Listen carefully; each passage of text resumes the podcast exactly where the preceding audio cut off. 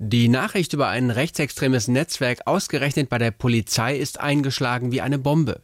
Vor allem im Polizeipräsidium Essen ist die Bestürzung groß. Dort sind allein 29 Polizisten in den Fall verwickelt, die hauptsächlich in der Wache in der Nachbarstadt Mülheim gearbeitet haben. Sie sollen rechtsextreme Inhalte über ihre Handys ausgetauscht haben. Heiko Müller ist der örtliche Vorsitzende der Gewerkschaft der Polizei. Er ist fassungslos. Ich war schockiert und konnte mir nicht vorstellen, dass solche Dinge beim PPS passieren passieren können oder passiert sind. Die 29 betroffenen Polizisten sind mittlerweile vom Dienst suspendiert. Einige von ihnen haben sich an die Gewerkschaft der Polizei gewandt, erzählt Heiko Müller. Die Kolleginnen und Kollegen dürfen mit uns sprechen. Sie dürfen ansonsten die Diensträume nicht betreten. Davon ist der Personalrat ausgeschlossen. Äh, wir sind die Mitarbeitervertretung und ähm, wir klären nicht mit auf, sondern wir hören uns nur die Dinge an und unterstützen. Die Beamten sollen sich rechtsextreme Inhalte über eine Chatgruppe gegenseitig zugeschickt haben. Darunter geschmacklose Bilder mit Hakenkreuzen, Reichskriegsflaggen und Flüchtlingen in der Gaskammer.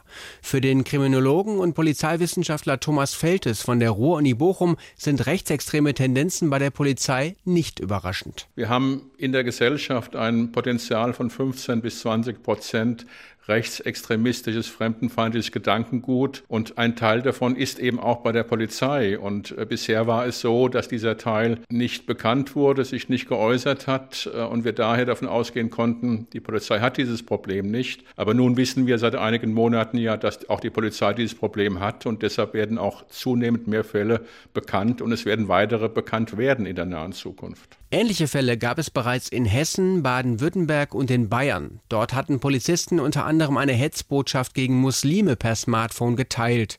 Auch in Essen habe es schon länger solche Tendenzen gegeben, sagt Essen stellt sich quer.